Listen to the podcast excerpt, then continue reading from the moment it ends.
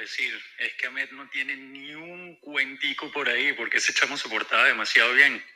Yo lo recuerdo en Barbados, en una fiestica después de una competencia en el Super Bowl en Bashiva, que mm, estábamos en la fiesta y había un grupito tocando y una chamita linda cantando y Ahmed enamorado de la chama y resultó ser que la chama era nada más y nada menos que Rihanna.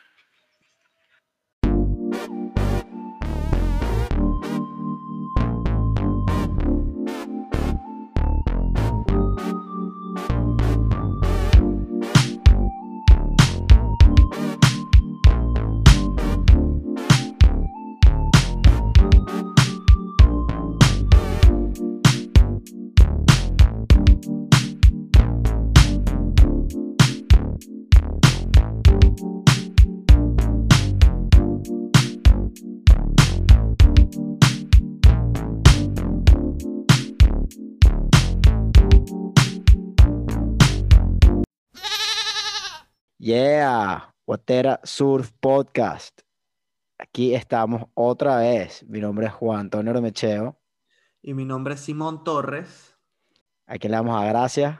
Gracias a los panas de Prisma Surfboards, eh, Bay Street Boards, eh, el pana Oscar Guru, Guru Shapes y Andrés Sanabria eh, por ese intro.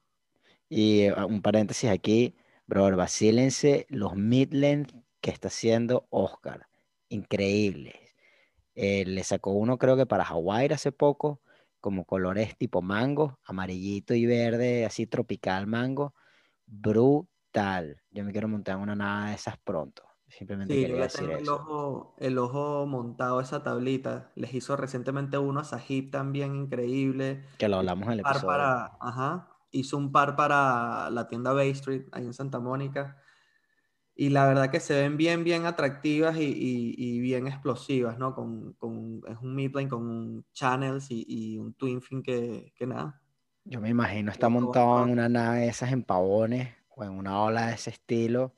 Y nada, un sueño. Si voy por una Oscar. Y también, bueno, les quería dar las gracias a todos los que nos siguen apoyando en el podcast, siguen compartiendo los episodios, eh, siguen posteándolos en, en sus stories en Instagram, ya lo pueden compartir en Facebook, por nuestro canal de YouTube. También tenemos eh, los playlists, que, el Panamadim nos ha hecho dos playlists, Botera Surf, los pueden buscar en, en Spotify, le pueden dar like y pueden vacilarse su musiquita antes y después de surfear. Vamos a tratar de seguir trabajando esta iniciativa de los playlists con diferentes personajes que nos aporten diferentes estilos de música. Y hoy seguimos con el episodio de Ahmed, como lo comentamos anteriormente. Eh, hablamos eh, ya de una parte más avanzada en su carrera, hablamos de Hawái, eh, hablamos de México y unos cuentos brutales. eh, espero que se lo vacilen. Disfrútenlo. Ahmed Pérez, parte 2. Hablemos de surf. Hablemos de surf. Sí. Y entonces, a- volviendo un, un- un- poco a, a- a tu vida competitiva y, y- y a tu transición como surfista, una vez que llegaste a, que, que te dieron tu, tu- tu tabla Pericles y que, y que ya tuviste tu primera tabla pro, ya eras parte de un, de un ya eras team rider, eh, y eras parte de un equipo, ya te sentías como que habías logrado algo en el surf con apenas 10 años. ¿Cuándo vino tu primer sponsor? después de eso. Ya también habías comentado que ganaste, eh, que, que- que te tardaste uno o dos años en ganar la- el, el- el El circuito, circuito infantil. infantil. ¿Cuándo vino tu primer patrocinante, así tu, tu primer sticker que le pegaste a la tabla y, y sentiste también que ya rompiste esa barrera, que ya eras pro? Bueno, fíjate que nunca me di cuenta que la rompí, ¿no? Si- siempre estuve apegado a, lo divertido que era y a, y a- y a lo emocionante y excitante que era recibir cosas porque yo surfeaba.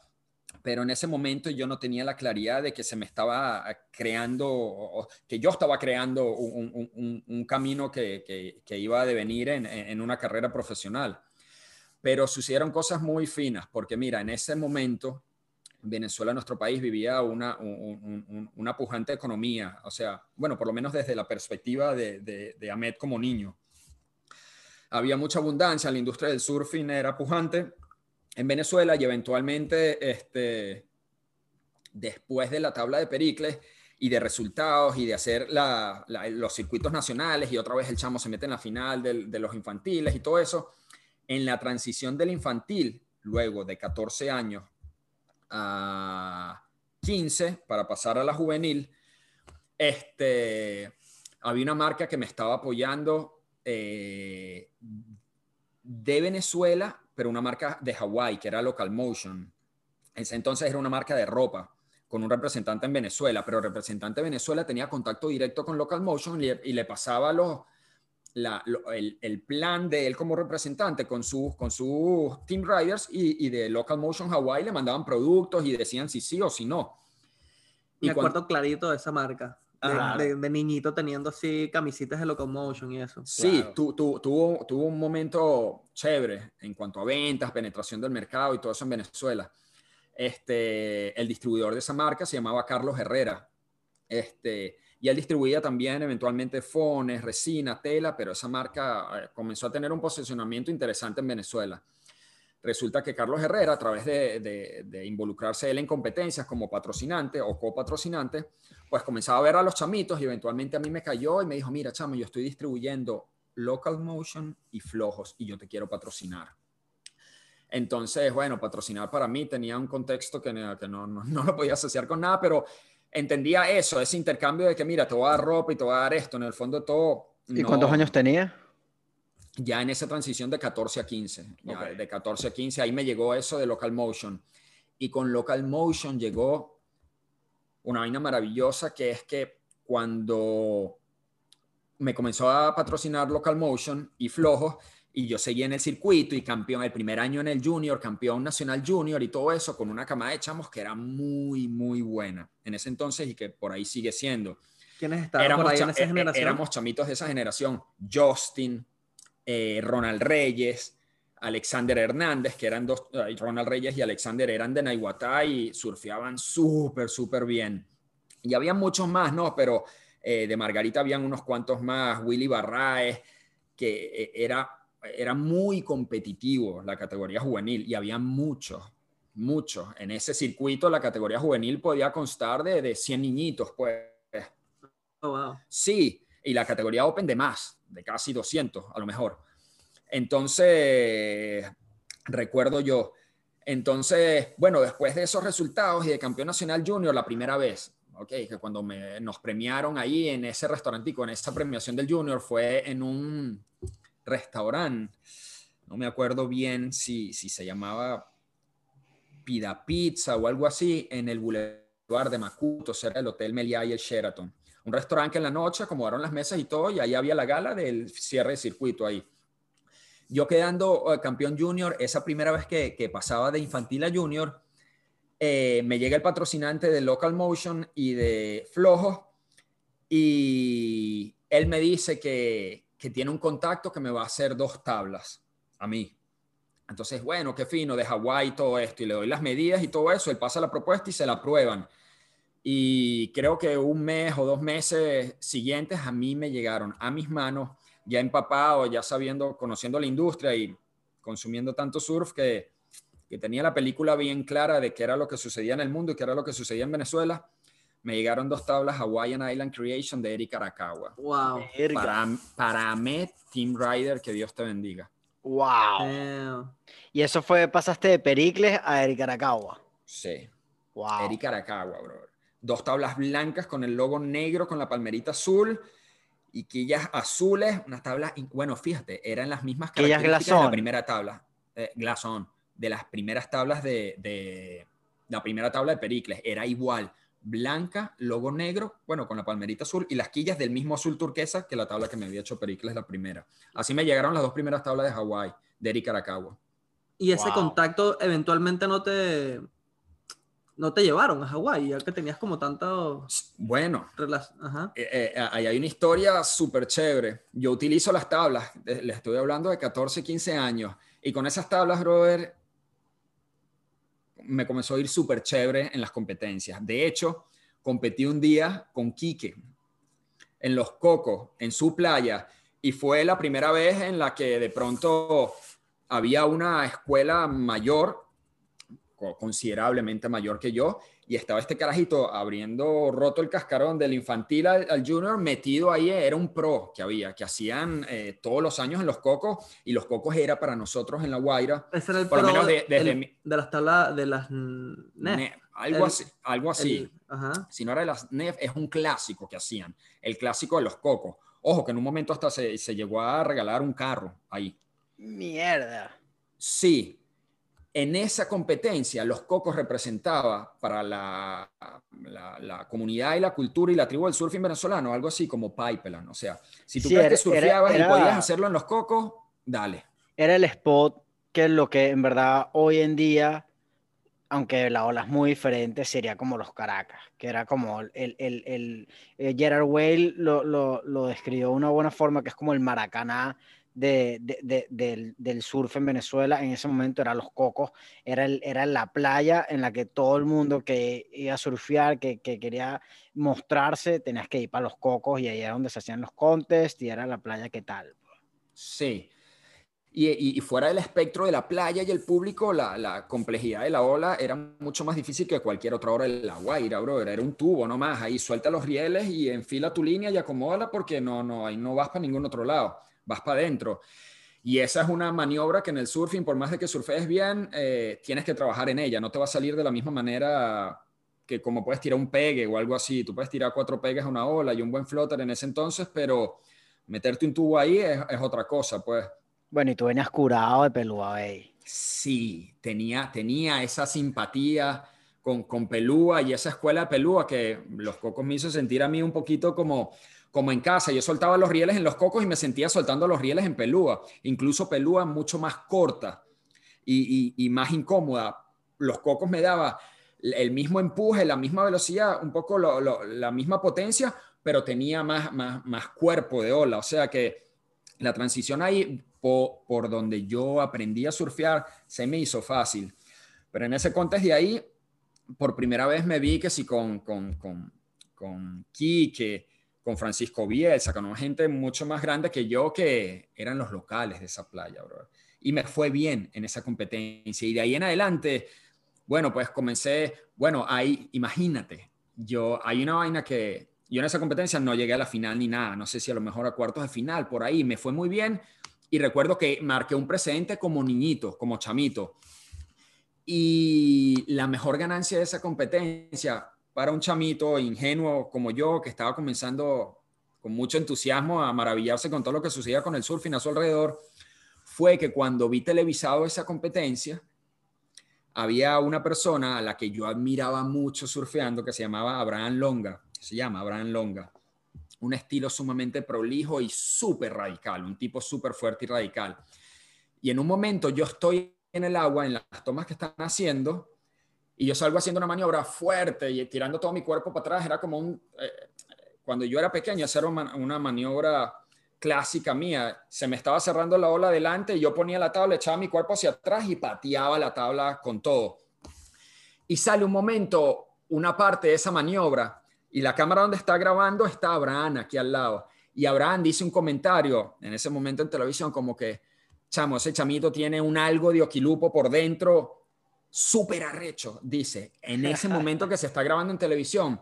Y a mí en mi cabeza, brother, eso mira, ni, ni primer lugar ni nada, a mí se me paseaba tanto a la cabeza que esa persona que tú le tenías mucha admiración dijera un comentario, un complemento sobre lo que tú espontáneamente hiciste ahí y que lo asoció con alguien que yo tenía Por allá por el ídolos, cielo. Pues claro. eh, fue algo que, que para un chamito así pequeño, 15, 16 años, era como, wow, qué cool esto, esto está súper fino. Y por ahí comenzaron, sí, a, venir buenos resultados, a hacer el circuito nacional completo, eventualmente a, a pertenecer a la selección nacional este, y a tener la iniciativa de hacer competencias internacionales que en ese entonces no pertenecían a ningún circuito, pero como para probarte. Ya había salido de Marina Grande, ya había competido en La Guaira, comencé a incursionar en el circuito nacional y me había ido bien y decidí hacer un par de competencias puntuales internacionales, que la, la primera competencia internacional que hice en mi vida la hice con Magnum, fue su primera competencia también, la de él. ¿Y a dónde ¿Dónde fue? En, en Montañita. No, esa fue nuestra segunda. La primera fue en Salsa Brava, en, en- en Costa Rica. Wow. ¿Han escuchado esa playa? Claro. Buena ola, la Juan la surfió. Sí. Bueno, brother, nosotros fuimos de La Guaira a Salsa Brava. Esa fue una primera competencia internacional. ¿Y cómo estaba la ola? Estaba Como salsa brava. pesada, brother, como salsa brava. Seis pies sólidos, tubeados de derecha, ninguno teníamos tabla para eso, sino uno de los panas que estaba con nosotros. Pero ninguno de nosotros teníamos tabla para eso. Claro. ¿Cómo le fue? bro? Bien, brother, en esa competencia gané yo, brother. No, wow. Tu Primera primera, competencia, competencia internacional. internacional, bro. Wow. ¿Con qué? ¿Con tu Erika Aracagua?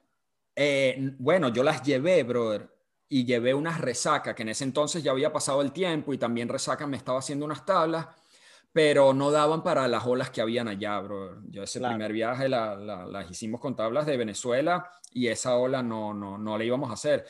Aparte que yo corría con tablas chiquiticas y no iba a suceder en Salsa Brava con las tablas que yo tenía eh, para correr las olas que habían. Y dentro de nuestro grupo había un chamito, Felipe Herrera, con una Hawaiian Island Creation 6.6 y todo eso. Y yo le dije, brother, préstame tu tabla porque yo con la mía no, no, así no entro, brother. Entonces él, mira, eso es un barco, si quieres, dale.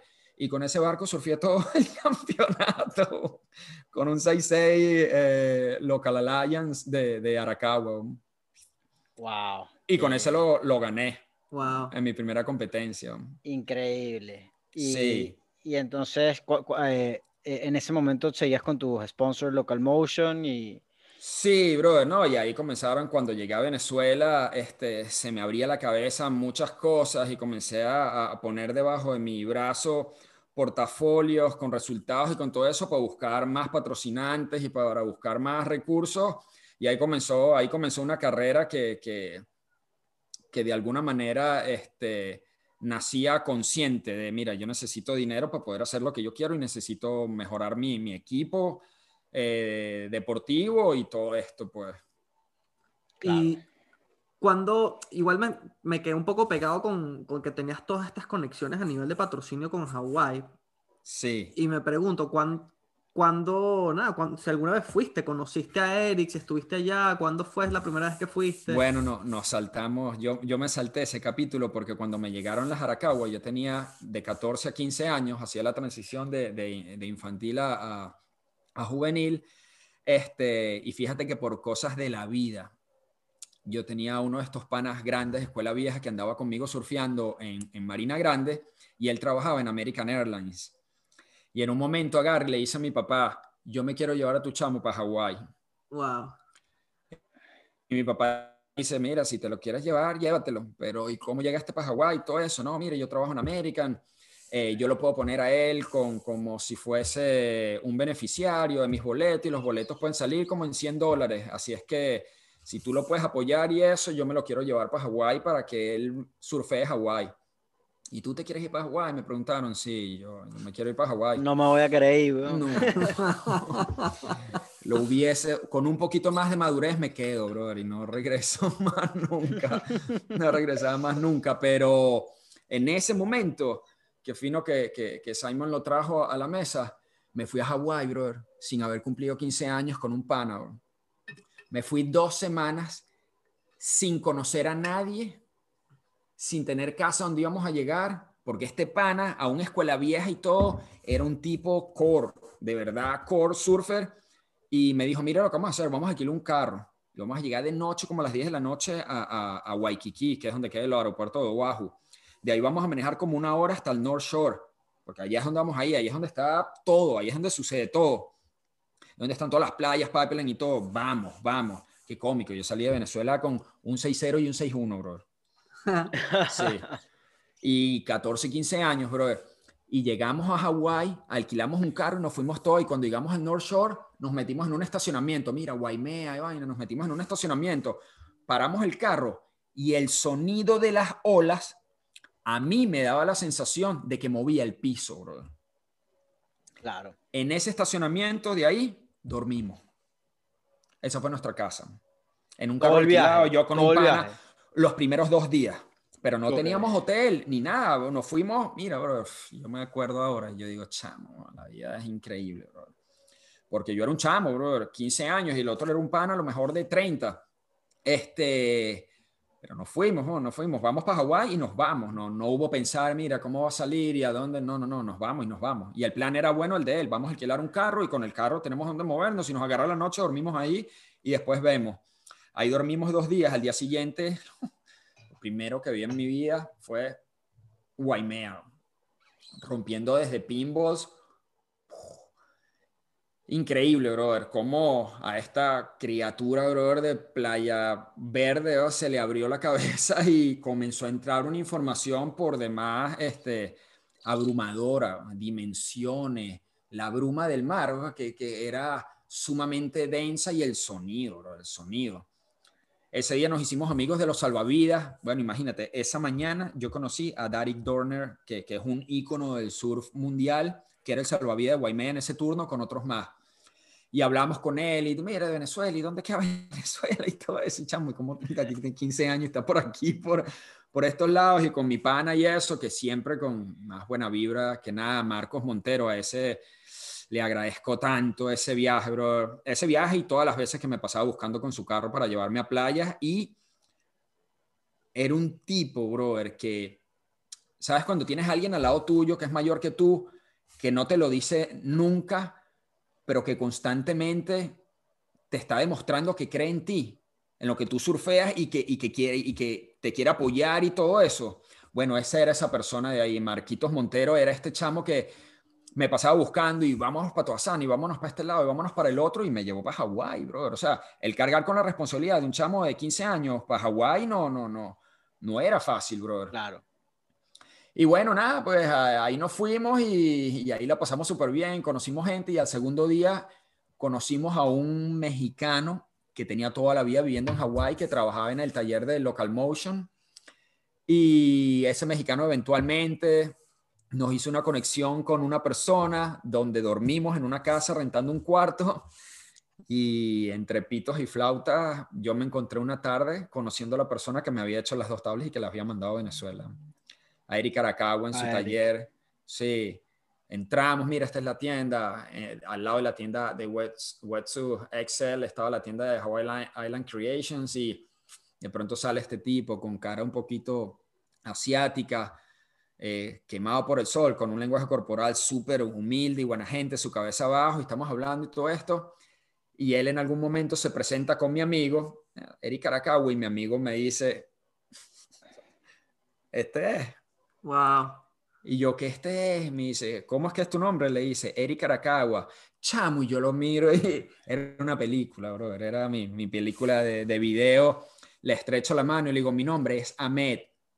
Y el tipo en su cabeza me mira, me dice, Ahmed, Venezuela, Carlos Herrera. Sí, qué cool, ¿cómo estás aquí todo eso? Y le dije, chamo, tú me hiciste dos tablas. Sí, sí, claro dos tablas para Carlos Herrera, qué fino y todo eso. ¿Qué andas haciendo por acá? Y yo todavía lo miraba y él modulaba, pero yo no entendía bien ni lo que decía, bro. Estaba metido tanto en una película entre la gratitud y, y el momento y todo eso. Bueno, resultó ser que él es un tipo cristiano, pues la comunidad cristiana en Hawái, especialmente en el North Shore, es muy grande, es muy unida y tiene mucho, mucho el espíritu aloja real, fuera del tema religión. Este, bueno, y si bien nos invitó a unos estudios bíblicos, eventualmente pues conocí su casa, su esposa, todo esto, el taller y todo, y le di la mano a quien me había hecho las tablas, no sé, un año antes o, un poco más antes, bro. Sí, sí. Qué, brutal. Qué buena historia. Y mira, y también algo me, me, contaron que pasó en ese viaje, que tuviste como un amor de, de verano. Sí. un amor atropellado. Bueno, pues como, como no podía ser diferente, bro, un chamito que sale de su sitio ahí, llega a Hawái entre las olas y todo, pues yo estaba en el medio de esa bonita película que me tocaba vivir, siendo el, el actor de tu, de, de, de, tu guion y se apareció una de las tardes, bro, al cuarto, quinto día, una chama y ojitos y yo ojitos y ojitos y yo ojitos y esa magia de Hawái, ¿sabes? Que estás conectado con las olas, pero de pronto Sí, ahí estaba ella, una chama súper linda y todo eso. Y hablamos en la tarde en la playa y cuadramos para vernos en la noche. Y yo comí, me acerqué como, como visita de chamito, brother. Ahí apoyados de un carro, hablando y hablando. Y eso se repitió una segunda noche. Resulta que mientras que nosotros hablábamos mucho, la primera noche y la segunda noche ella se estaba ausentando de su casa y había alguien que estaba interesado por saber dónde estaba ella. Y la segunda noche que estamos hablando, que tenemos como tres horas hablando y yo entre babiado y todo eso y alucinando con la chama y, entiendo que era un era recíproco. Ahí estamos los dos, mira, chamito. A ella se le hacía súper interesante que yo era Venezuela y yo la chama de Hawái. Bueno, mis panas, y se ha parado un carro. Primero se escuchó el motor de un carro no normal para cierta hora de la noche y en el North Shore donde todo es tranquilo, especialmente en, ese, en, esos momentos, pues ahora debe ser un poco más agitado. Y el carro frena atrás de nosotros y da la vuelta y se para y se abre la puerta, bro. Y yo todo el tiempo estoy entre hablando, entre hablando con ella y, y, este, y con, mi, con mi mirada hacia abajo y de pronto veo que quien se baja del carro es Johnny Boy Gómez. Johnny Boy Gómez y, y Johnny Boy Gómez, brother, en ese momento en donde el tipo representa este, esa fortaleza, ese localismo, esa... Era parte de The Wolfpack en el momento. The Wolfpack y era líder de Dahui. Claro. O sea, ahí estaba, ahí estaba él este, abrió la puerta, bro. Yo entré hablando con ella, entre mi mirada en el piso y en ella, se abre la puerta y yo del piso, y, entre el ángulo entre el piso y ella, subo mi cabeza y cuando lo veo y lo veo en el lenguaje corporal que andaba, andaba molesto y andaba agitado. Bro, yo quería que el piso me, me, tragara y me consumiera porque no entendía por qué yo estaba ahí y por qué el momento era así tan, tan, tan agresivo. Y el tipo abrió la puerta, ni me hizo contacto visual, ni me hizo contacto visual y yo estaba al lado de él a medio metro. Miró a la nena y resulta que la nena era su sobrina. Wow, sí, te iba a decir, era hawaiana, obviamente, ¿no? Era hawaiana nativa, su sobrina. Y el tipo hizo un contacto visual con ella a, no sé, bro, era menos de un pie. Y le dijo, mira, entonces quiere decir que esto es lo que está sucediendo ayer y lo que está sucediendo hoy, pero tú nos has dicho en casa que esto es lo que está sucediendo. Entonces, como nosotros no sabemos, venimos acá y y él hablaba todo así y yo dije, o sea, en segundos dije, no puede ser, ¿por qué yo estoy aquí? ¿Por qué está pasando esto? Porque también había una sensación de que, pues no quiero que me confundas con, con uno de los chamos que, que, que, no tiene la buena actitud, ¿entiendes? Yo estoy aquí hablando y, y sí, estoy eh, vuelto loco por, por, por, por, esta chama, pero está todo bien, no nos hemos ni tocado, ni nos hemos agarrado la mano, ni nada por mi cabeza entró, sí, un poquito de, de, claro, de susto, bro, de susto, porque también él te agarra por el cuello, hace así y, ya, fue, pues. Sí. Pero mira, ella le dijo, no, sí, mira, menos de media hora, algo así, vuelvo a casa y el tipo, ok, ok, ni me hizo contacto visual, bro. Se montó en el carro, cerró la puerta y con la misma energía con la que llegó se fue. Ella se reía un poco, entre dientes, me miró y yo la miré como diciendo, wow, o sea, si me hubieses dicho algo de esto, a lo mejor hubiésemos podido replantear los sitios y dónde nos veíamos, pero en fin, la chama me dijo, mira, todo está bien, ellos solo me quieren cuidar y todo eso, y yo lo entendí así. Eh, hecho curioso que en el sitio donde nos estábamos quedando, que era de un mexicano que, trabajaba en un taller de Hawaii Island Creation, el, el hawaiano más hawaiano de ese taller, Aukin, samoano, pesado, me, agarró mucho cariño, porque yo lo ayudaba a hacer cositas o barría o algo así. Y al día siguiente nos invita a comer ese hawaiano Outkin. Y que es Jaliba, pero en la vía para Jaliba, que es un pueblo cerquita del North Shore, se tira a la derecha y dice, acompáñame, que, que me tengo que bajar aquí. Todo bien, nos vamos del carro, lo acompañamos y toca una puerta. Y cuando abre la puerta, brother, y yo veo a Johnny Boy Gómez, yo tenía ganas de desmayarme por completo. Pues. porque era la segunda vez que el tipo me iba a ver y como que ahora, ¿qué hace esto aquí? Ahorita en su casa. Sí.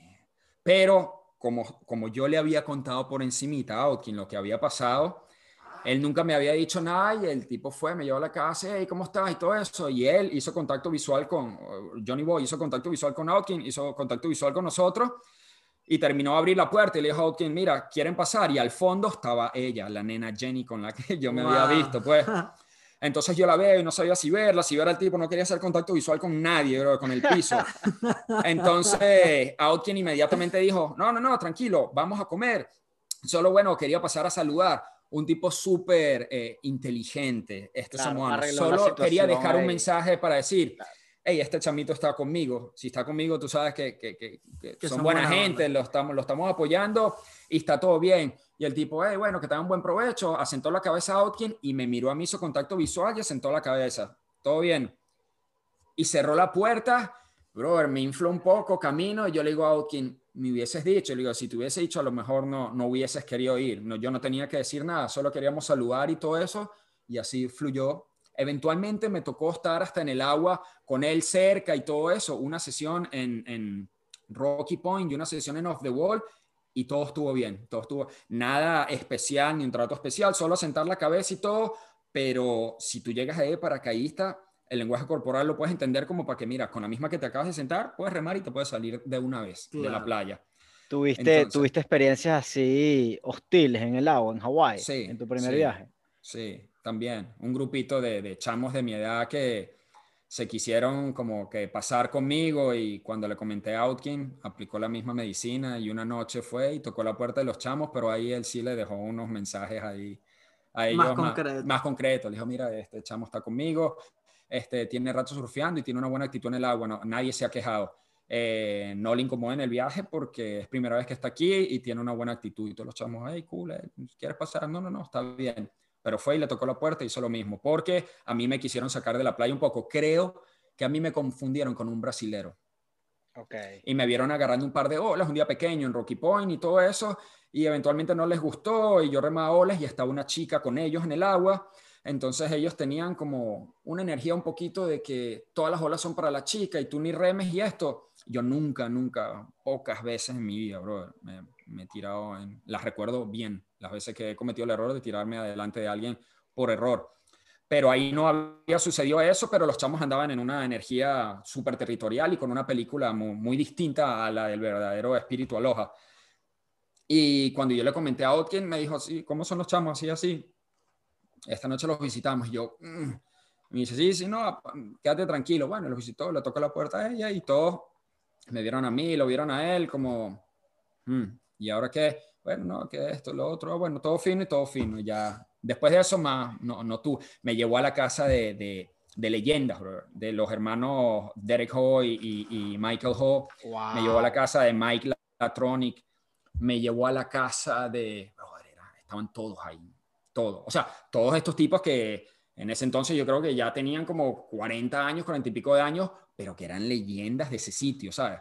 No me, no me llevó, no me llevó a ver la, la camada de, de gente pues un poquito más grande que yo que comenzaba a mostrar luces, porque por ahí un día conseguimos en la playa, Kalani Rob estaba, Shane Dorian, pero eran chamos no tan grandes como estos que te estoy hablando, de Derek Hoy, Michael, pero era una, Claro. un grupo emergente ahí, pero sí, bro, esa experiencia de Hawái fue algo increíble, man. Increíble. Increíble, algún, alguna ola o wipeout memorable ese viaje. Sí, dos episodios. Por primera vez en mi vida, brother. Bueno, les dije que salí de Venezuela con un 6-0 y un 6-1. Y Outkin, ese hawaiano, un día que se puso Waimea Pinballs. Waimea le llaman Waimea a la playa, pero también le llaman Waimea en términos de olas cuando está rompiendo más afuera de la última esquina de las piedras. Las piedras vienen como una especie de malecón que no es malecón y llega un punto en el mar que dobla mano derecha, esa punta de piedra. Si las olas revientan de las piedras hacia afuera, le llaman waimea. Si revienta de las piedras hacia adentro, le llaman pinballs. En términos de, de- de metraje, si es menos de 10 pies sólidos hawaianos, le llaman pinball. Si es más de 10 pies para arriba, le llaman waimea. Ese día estaba funcionando pinballs, pero eran cantidades de agua desbordantes, brother. Y Aulkin estaba ahí encima, me dijo, go, y go, y go. Y me dio a los 15 años un 7-4, brother. Un 7-4 que me acuerdo eh, perfecto. Para sacarlo del cuarto le di como 30 golpes antes de poderlo sacar de- de- del cuarto donde pam, para poderlo meter por la puerta. Y luego era una cuerda tan larga que yo no entendía ni cómo se recogía tantas veces una cuerda tan larga, brother. Bueno, con esa tabla y mi amigo, este, nos vamos para Guaymé, nos vamos para Guaymé. Está funcionando Pimbos y cuando llegamos y vamos a las olas, bueno, Pimbos, me acuerdo, creo, si mal no recuerdo, en esa, en esa en esa sesión estaba Brock Little, estaba también Ross Williams, eh, bien chamito, este, y había unos cuantos por ahí. A mí me dieron un briefing de cómo entrar por las piedras y todo eso. Mira, fui porque honestamente sentí hasta que estaba ah, obligado a ir. Claro, estás comprometido, te dieron la tabla, la vaina, te están apadrinando, tú tenías que hacer lo que te dijeran. Sí, y el tipo también en su lenguaje corporal tan, tan, tú sabes, eh, vamos y vamos. Bro, que hacer el timing del set en el short break, meterte por las piedras, luego alinearte, elegir la buena. Bro, me cogí dos olas y me tomé un wipeout, man, que, que casi entro en pánico. O sea, en el, para un chamito, pues, ah, un revolcón, todo esto, y me salí al, canal para poder entender lo que había pasado. Me corrí un par de olas más, evidentemente no las del set, pero eran olas de, de, mucha envergadura, pues, para mí, para donde yo venía. Este, y bueno, tuve mi sesión ahí en Pinballs por primera vez y me corrí un par de olas con un 7-4 yo creo que, que, en mi vida había sufrido con, con, nada más grande de un 6 y algo. Sí, así que fue súper, brother, esa experiencia. Luego, eso fue Waimea eh, Pinballs, este, y, y, luego tuve una experiencia en, en, Rocky, en Rocky Point, pero no fue de olas, fue que estábamos en el line-up y alguien dijo tiburón cerca porque vi un movimiento. Este, y, brother, nos salimos del agua eh, y nos salimos todos para la orilla en ese momento porque una persona que estaba como unos 10 metros ahí donde yo estaba, este, sintió un movimiento al lado de su tabla y gritó, tiburón, tiburón, tiburón. Y mano, todos nos fuimos para, para la orilla, pero fue medio aparatoso porque habíamos muchos y él había tenido un encuentro ahí súper cercano y súper, eh, para él, peligroso, pues. Y yo no había escuchado honestamente en Venezuela en mi vida de tiburones y eso fue algo como, wow, salimos un rato, eh, estuvimos un rato afuera y eso, ese día no volvimos a entrar y ya pasamos al día siguiente y como que se pasó algo, se pasó un poco, pero el momento de, ese llamado ahí de tiburón fue, fue cómico también. pero no lo, no lo, viste, ¿no? No, no, lo vi, no lo vi. Fue alguien que estaba eh, relativamente cercano a mí y cuando tuvo ese movimiento al lado de él que gritó tiburón, todos nos salimos. Y, y surfeaste pipe, me imagino, ¿no? pues a esa edad, brother, propiamente estuve metido. Pipe es una playa que, que si estás dos semanas en Hawái no tienes la garantía de que va a funcionar. Claro. Como Pipe funciona. Pero, como a la semana que estuvimos, entró un suelcito y el mexicano que nos presentó a Outkin y Outkin nos dijo, mira, la tubería está prendida, pero nosotros estábamos surfeando al ladito, pero no estuvimos en Pipe en ese Rock momento. está surfeando ahí Rock, eh, no, Rockies no, perdón. Eh, eh, coño, este, Off the Wall, no, Off the Wall. Sí, bueno, Off the Wall para el otro lado y Gas Chamber que quedaba cerca de ahí mismito al lado de Pipe y Rocky Rides también y estábamos en esa zona ahí y pero la tubería estaba prendida, pues. Solo que era como esos swells ahí que no eran lo mejor, pero ahí estaba prendida y, y, el, y el y el mexicano y el hawaiano estaban ahí, tú sabes, bueno, surfeamos aquí, ellos como que decidían dónde por, por las condiciones que habían, y ese día nos metieron por ahí por Rockies y, y, Gas Chamber. Coño, qué buen viaje. Y, te quería hacer una pregunta que me quedé pensando lo del tiburón. Tú que has pasado tanto tiempo en el agua, has llegado a tener una experiencia cercana con un tiburón, así que hayas visto un tiburón cerca tuyo. Bueno, brother, una vez en Costa Rica eh, tuve un encuentro muy cercano y visualmente fue bizarro porque el mar estaba grande en Hermosa y había llovido y el mar estaba un poquito marrón. Cuando llueve mucho en Costa Rica, hay tantos ríos y tanta naturaleza que le da libertad a los ríos de soltar todo el agua en el mar que el mar estaba marrón y con, pues, con muchos sedimentos, y, sí. sedimentos y cosas y momento también en donde los pescados aprovechan para comer y todo eso. Claro. Y había un suelo sólido y fíjate que llegó un punto de la tarde, casi oscureciendo, en donde se había salido todo el mundo y quedamos un pana y yo. Y en un momento que se pinta la serie y yo comienzo a remar hacia afuera para poder alinearme con cualquiera de las olas que iba a decidir agarrar, paso la primera, paso la segunda y cuando estoy remando hacia la tercera, justo como a 10 o 15 metros míos, veo un movimiento de cardumen. pero seguidamente, ni, ni un segundo después que veo el movimiento de cardumen, veo la boca de un tiburón abriendo la boca y metiéndole a un cardumen y bajando a 10 o 15 metros mío. Lo vi con la encía que se le despegaba de los dientes, doblando la encía y echándole diente al cardumen. Brother, mira, volteé la tabla, me salí. Cohetico rebotón para afuera. Pero sí, porque yo eso no lo había visto en mi vida, no lo he vuelto a ver tampoco. No vi la aleta, vi al tipo en modo, hoy tengo hambre. Eh, y fue, fue impactante, bro.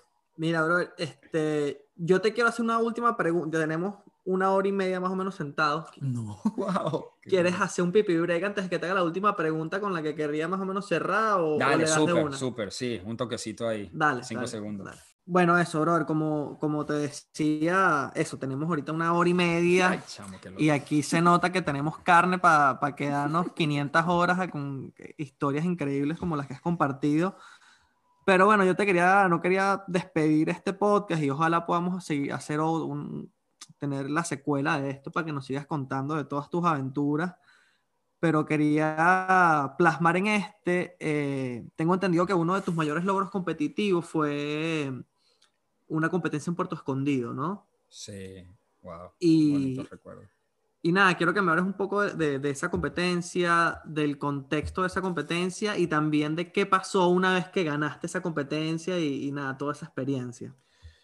Bueno, pues esa competencia en México siempre, cada competencia guarda un lugar adentro de cada una de las personas que, que, que vive la experiencia de, de tener esa retribución a, un trabajo sostenido, porque frecuentemente es eso, son pocas las que son de manera fortuita, pues para llegar ahí tienes que echarle. Y yo recuerdo que después de toda esta secuencia de surfear en Venezuela y todo esto, pues de la competencia en Costa Rica que gané y de la intención de que, mira, yo hacer el circuito nacional, quedar campeón, viajar con la selección, eventualmente este, hacer un circuito profesional formal que fue el ALAS y pasearme por, por 12 diferentes países cada año haciendo el tour y todo esto, eh, toda esa parte del tour Alas probablemente nació o derivó de esa competencia de México. Yo, ese era un sitio que luego de, de, de Hawái, a mí siempre me, me, llamó la atención por todo el misterio que había alrededor de Puerto Escondido y, y, el tema de, de, la leyenda de esa ola y todo eso. Y le había agarrado un, un gusto a, tuviar que, que, bueno, Puerto Escondido representaba un sitio donde yo quería ir. Así que mira, cuando terminé de graduarme del colegio, yo creo que eran como 17, 18 años, yo me, le dije a mis papás que yo me quería ir a, a, a, México. Este, me fui a México y me fui así por, como por, no sabía cuándo me iba a regresar, me fui ya había salido del colegio, quería tomarme, en mi mente no estaba un año sabático, pero quería, quería surfear y quería cerrar el ciclo del colegio antes de abrir otro de la universidad con, con, con un viaje encima. Y me fui a México y ahí en México conocí, bro, a gente de, Hawái maravillosa, cristiana también, pero Chargers, eh, tipos de 50 años, 50 y pico, surfistas de olas grandes, que iba con la intención de quedarme no sé hasta cuánto y terminé quedándome como cuatro meses porque me quedé enganchado con las olas de Puerto Escondido y con la experiencia que estaba viviendo con estos tipos que me enseñaron a surfear olas grandes desde otra perspectiva. Este, cuando pasé mi primera temporada en Puerto Escondido, a final, antes de regresarme, hicieron una competencia que en ese momento era WQS. Y esa competencia si mal no recuerdo, la ganó Nathan H. Y de segundo lugar quedó, creo, creo que Strider Wasilewski y Carlos Cabrero. Y yo ya tenía cuatro meses en, en, Puerto Escondido y yo me inscribí para ese QS.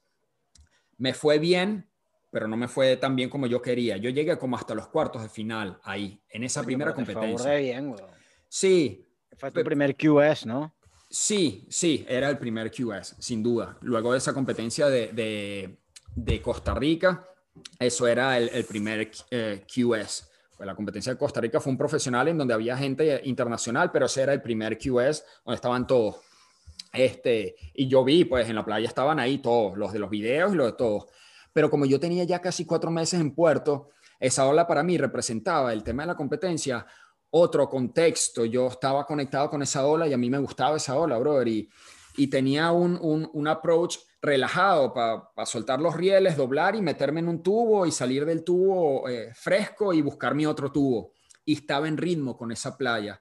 Yo salía de un tubo, remaba y me ubicaba en un spot y de ahí agarraba otra ola y era otro tubo y me dejaba en otro punto. Después de cuatro meses ahí curado. Sí.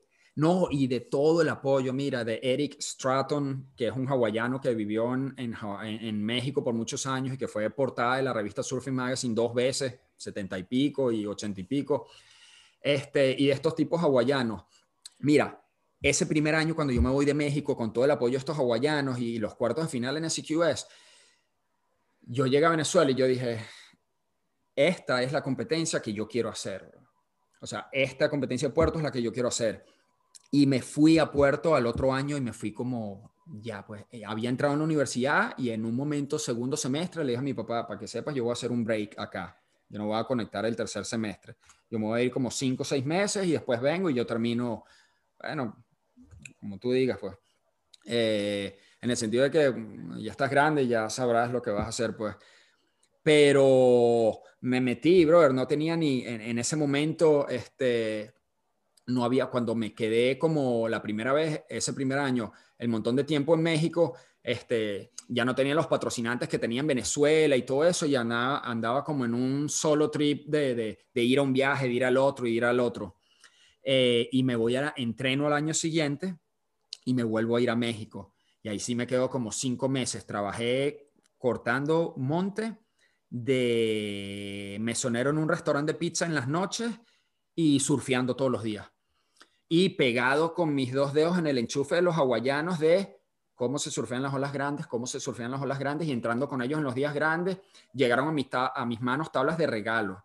Amigos de los hawaianos que me veían compartiendo con ellos y que ellos ya le decían... Que se tenían que ir, o sea, llegaban y se tenían que ir y te las dejaban a ti. Sí, a mí me dejaron un 8-4 nuevo troster y me dijeron, mira, yo no hago con, nada con esta tabla porque esta tabla es para tubiar aquí en Puerto, esta tabla es para ti. Y de esa misma manera llegaba otra y llegaba otra y me llegó un 6-8 y me llegaron muchas tablas. ¿Cuántas este, tablas cobró Puerto en, en esos seis meses? Todas, todas, todas, brother, todas. No hubo tabla que no cobrara en Puerto. Tenía un 8-5 partido tres veces. Tres veces. Claro. Partió por completo en una parte cerca de la esquilla, en la mitad y en la nariz en diferentes momentos. Y con todo y eso, ese barco, cuando estaba sobre 10, 12 pies, pasado de vuelta, tres remadas y doblabas la gandola y para adentro, y no había otra, horror y para adentro y para adentro hasta que el tubo, si lo salías o si te sacaba la tabla de los pies y quedabas por ahí en la zona de impacto buscando dónde estaba el bote para, volver a alinearte. Pero todas las tablas que yo tuve, todas, ninguna sobrevivió a puerto, ninguna. Hubo tablas tan cómicas que en un solo labio me la partió en tres pedazos también, un 6-8. Un tubo que no lo salía a espalda y cuando veo, veo las quillas por un lado, la mitad por otro y la nariz por otro, y ya inservible, bro. ¿Dirías que Puerto es la, ola más pesada que has surfeado en tu vida? Sí. Sí. E incluso aún poniéndole el piso de arena, pero sí. Sí. Las dimensiones del labio de ahí, la fuerza de la ola, lo salvaje y lo abierto del tubo, eh, bueno, yo en Puerto aprendí a surfear. Yo pensé que yo surfeaba bien. Yo había ganado en Costa Rica y todo lo que tú quieras. Y cuando llegué a Puerto, brother, fue la más bonita cachetada de vida en términos deportivos. Eh, donde yo quitaba los rieles de mi tabla en un shoulder, en un codito de una ola, miraba e iba un tipo todo canoso metido en la pepa del tubo tubiándose y yo no entendía cómo podía pasar eso, pues para un chamo así de 18 años, 19 años, ver que el tipo todo canoso está en la mera cocina de un tubo sólido 8 pies y yo en el codo de esa ola quitaba los rieles para atrás porque decía, me voy de cabeza, brother, ¿cómo se hace esto? Yo te tengo una pregunta para cerrar esto, que si no nos vamos a quedar hablando por nos tres quedamos ahí corto con, con, la, con, el, con, la, segunda vez que fuiste a este conte. La segunda vez ah, que fui, ah, es que no, no, no, no en sé foco, en foco, trabajando y trabajando y con los hawaianos trabajando y tocó la competencia y vino un huracán y el huracán hizo que la ASP en ese entonces le quitara las estrellas de WQS porque ellos consideraban que no iban a llegar todos los que debían de llegar, pero ahí estaban algunos Yo competí yo gané ese contest, brother. Ah, tú lo ganaste me la segunda vez. Sí, Wow. sí. El de Puerto. Y me tocó entrar en la final con un localzazo de esa playa. Hoy por hoy es Coco Nogales, un chamo que, que Wow, corre- con Coco Nogales. Oh. Sí, sí.